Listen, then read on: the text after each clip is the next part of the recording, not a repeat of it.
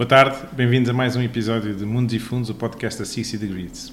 Hoje na nossa agenda, além aqui da dinamização habitual aqui de, da disputa entre mim e o Ruben, vamos ter aqui uma atualização sobre as expectativas e os comportamentos dos mercados financeiros e o que é que nós estamos a interpretar agora para um, para um futuro próximo. Portanto, hoje para dar aqui uma não desvantagem que o Ruben costuma ter, que é quando ele apresenta aqui o, o, o quiz, o enigma, e eu já estou a olhar para o que é que está a acontecer. Hoje, vamos fazer o oposto. É, hoje vou eu apresentar. Portanto, eu vou começar por vir à primeira quando faz aqui a explicação. Então vamos lá ver. Vamos ficar por aqui. Então temos um problema que diz, um casal tem seis filhos homens, cada filho tem uma irmã. Quantas pessoas há na família? Exato.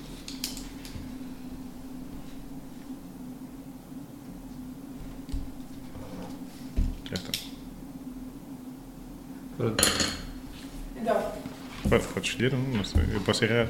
Dá para. Ah, Dá-nos resolver já? joga, joga, joga. Ah, pronto. Eu ainda não tinha percepcionado para isto. Portanto, são seis. Ah, contei.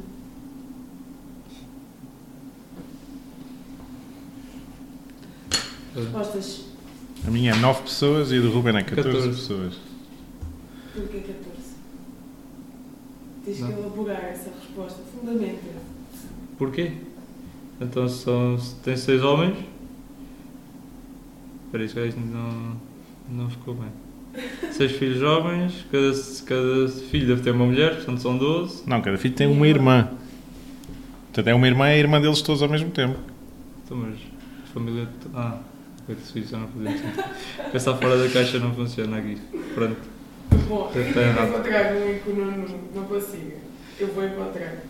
Portanto, se calhar, direcionando aqui ao nosso tema do podcast, vamos começar por fazer o balanço do mês de fevereiro e explicar um pouco o que é que se passou neste mês. Sim, é, portanto, eh, só, só para dar também aqui um bocadinho o enquadramento do que é que vem de trás, não é? Certo. Portanto, a 60 Degrees eh, tem feito uma interpretação que a economia não está assim tão favorável, até porque com o aumento das taxas de juros eh, acaba por haver menos rendimento disponível para as pessoas consumirem. Os preços de todos os bens e serviços têm vindo a subir com a inflação nos últimos 12 meses e, portanto, todos temos noção disso. Manter o estilo de vida está mais caro. Portanto, consumirmos as mesmas coisas que consumíamos há 12 meses está mais caro, sendo que o orçamento disponível, especialmente para as pessoas e para as empresas que têm créditos eh, como uma fatia importante de- das suas despesas, diminuiu consideravelmente. E, portanto, nós mantivemos essa postura em janeiro, apesar de em janeiro os ativos financeiros terem entrado numa euforia porque havia a expectativa que a inflação baixasse mais depressa por efeito de contração económica e do, do abrandamento um bocadinho da atividade económica, Certo? mas agora em fevereiro, com os dados já conhecidos, portanto, houve aqui uma reinterpretação por parte do mercado que vem um bocadinho aqui de encontro ao que a Six Degrees tem vindo a, a vociferar nas suas análises. E que dados foram? Já Agora só para clarificar. Portanto, o que nós achamos que é mais importante é, portanto, o, o índice de inflação nos Estados Unidos, que, cuja leitura foi em 6,4% anual, portanto, comparando eh, janeiro de 2023 com janeiro de 2022. Ou seja, num período antes ainda de ter a o início da guerra na Ucrânia.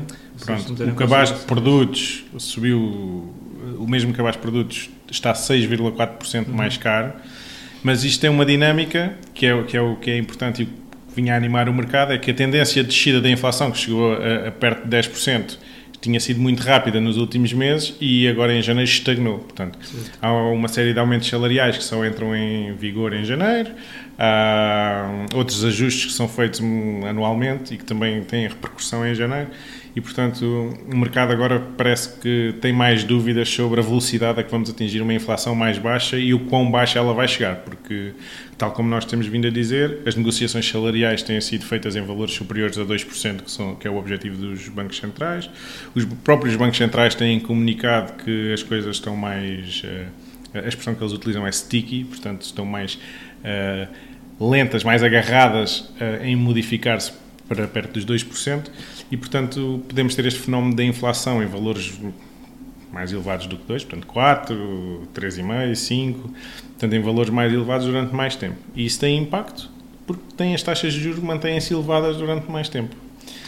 Um, outra, outra componente importante que nós vimos aqui, uh, que é muito importante no PIB dos Estados Unidos e que é o motor da, da economia, é o consumo pessoal, um indicador que se chama Personal Consumption, que no quarto trimestre de 2022 cresceu menos do que o esperado. Portanto, havia uma expectativa que ele crescesse 2%, o consumo das, privado das pessoas, e cresceu só 1,4%, porque nos Estados Unidos as taxas de juros já estão elevadas há mais tempo e começa uhum. a atingir o consumidor.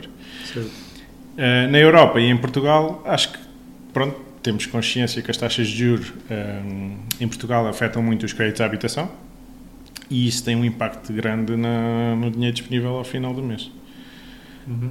Uh, essas variações refletem-se sobretudo nas taxas Euribors que nos créditos de habitação para muitas, para muitas pessoas vão se renovar no início deste ano, nomeadamente Portanto, agora no mês de fevereiro. É, é penoso ver uh, os números porque, porque o que acontece é as pessoas tinham crédito e há muita gente com crédito com uma taxa indexante de Euribor a 12 meses uhum. e, portanto, por exemplo, as Euribor a 12 meses que renovam agora em fevereiro em fevereiro de 2022, no final de fevereiro, a Euribor a 12 meses fixou-se em menos 0,35% e agora está a 3,66%. É um aumento de 4% de taxa de juros em, menos, em 12 meses. Então, e, isso reflete algumas centenas de euros numa prestação da casa. Sim. sim, portanto, uma pessoa que tem 100 mil euros por ano deve mais 400 euros, uh, 4 mil euros, perdão, de juros uh, sobre do, esse do empréstimo. É São mais de 350 euros por mês, ou à volta de 350 euros por mês, e portanto para um montante de crédito de 100 mil euros. Portanto, sabendo, por exemplo, os preços das casas em Lisboa, em média o valor de crédito associado a cada habitação deve ser superior e, portanto, temos aqui um impacto significativo na vida das famílias e isso vai levar o quê? Vai levar aqui centros devagarinho na economia com menos consumo. Portanto, nem todas as pessoas têm crédito a renovar em fevereiro, algumas já renovaram para trás, já houve esse impacto e outras vão renovar nos próximos meses. Uhum. Nem todas as pessoas têm Euribor a 12 meses, portanto, algumas já têm vindo a adaptar paulatinamente o seu consumo, aquelas têm o crédito a Euribor a 6 meses ou 3 meses. E, portanto, o que nós vemos é que cada vez mais há famílias cada vez mais afetadas por, por, este aumento das taxas de juros. Isso vai afetando as vendas das empresas e há de afetar os resultados das empresas daqui para a frente. Mas até nós sabermos os números e, vermos o impacto verdadeiro, uh, há aqui um lag de tempo que o mercado especula sobre o que é que vai acontecer. Certo, falando agora no mercado, de que forma é que estes dados económicos e esta situação que atual, atual económica que estamos a viver se reflete nos mercados no mês de fevereiro? Como é que eles se comportaram neste fevereiro? Começaram com momentos de euforia depois resfriaram um pouco ao longo do mês. Como, é que, como é que foi esta evolução? Portanto, em, em fevereiro o que é que nós tivemos? Um, os mercados de acionistas iniciaram o mês ainda muito animados, porque foi o mês de janeiro, com uma performance na primeira semana positiva e, e algo significativa, mas entretanto estamos a, ainda falta um dia para terminar o mês, não é? ou dois dias neste caso, porque uhum. estamos no, no início de 27 e, portanto, eh, temos uh, o S&P já com uma perda de 2,3% no mês, portanto, teve uma subida e já reverteu toda essa subida e já tem uma queda.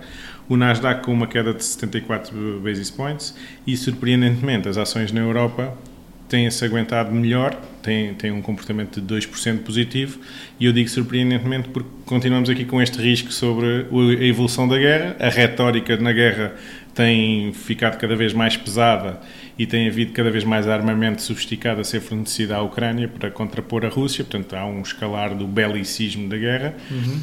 apesar de ter havido agora uma proposta de uma, uma primeira uh, ramo de oliveira que a China tenta introduzir aqui no, na mediação do conflito, mas para já ainda não está propriamente a ser levado a sério, segundo quer parecer.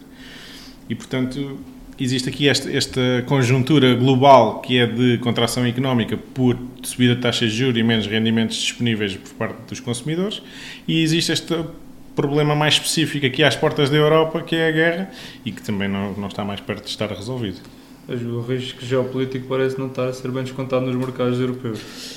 É, pois, não, é, é difícil perceber, uh, até porque, por exemplo, e podemos ver o caso da China, Portanto, a China é, teve sobre as medidas de, de, Covid durante grande parte de 2022.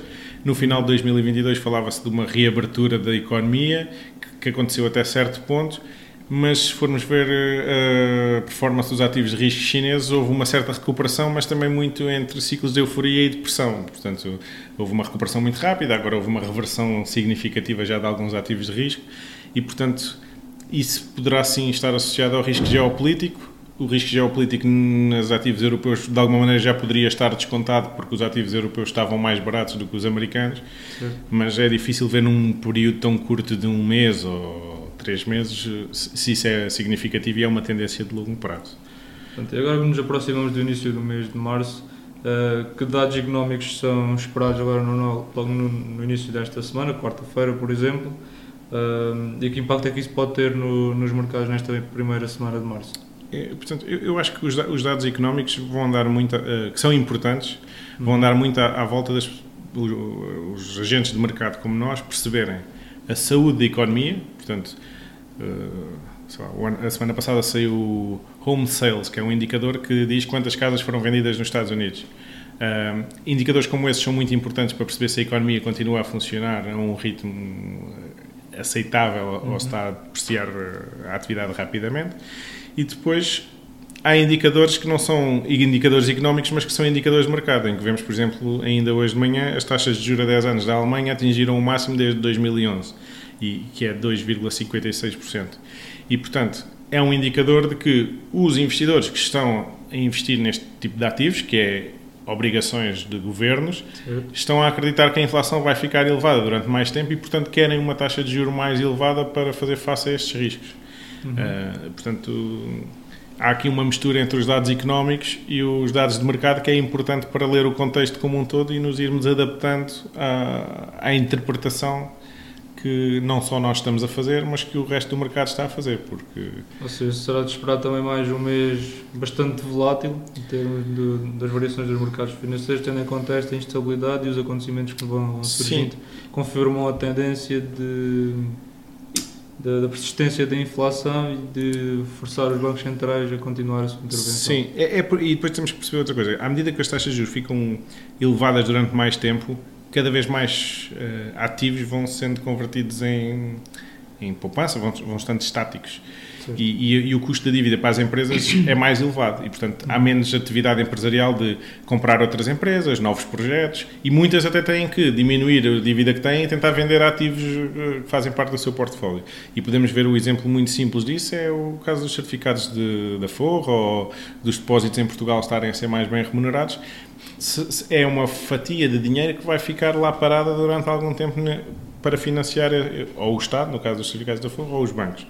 E, portanto, esse dinheiro, ao não estar disponível na economia, gera menos atividade económica. Portanto, à medida que, que, que, as taxas de juros vão estando elevadas durante mais tempo, há mais dinheiro que está parqueado, digamos assim, nestas alternativas de remuneração e, portanto, há menos liquidez disponível. E, portanto, também é, é, normal que, quando surgem notícias positivas, o mercado tenha um comportamento uh, positivo, mas uh, com amplitudes maiores do que tinha quando as taxas estavam perto de zero, e quando surgem notícias negativas, o mesmo se verifica, mas para o lado negativo. E, portanto, há menos liquidez no mercado, há menos capacidade de absorver choques de informação, que são estes dados económicos que vão surgindo. Um, nesse sentido, sim, a volatilidade é, é o nosso ativo em 2023. Está para ficar. É isso. Uh, pronto, não sei se temos mais algum ponto para tocar no, no, dia de hoje. Pois, o quadro, como vocês estão a perceber, não é muito positivo nas expectativas, uh, porque é difícil dizermos que temos alguma destas situações que estão a pesar sobre o mercado ultrapassadas, mas a verdade é que, ao mantermos a nossa capacidade de fogo, portanto, de gerirmos aqui uh, a euforia e a, e a depressão para não registrar perdas, isso vai nos permitir aproveitar o, o, próximo ciclo quando ele, quando ele existir e quando existir em condições.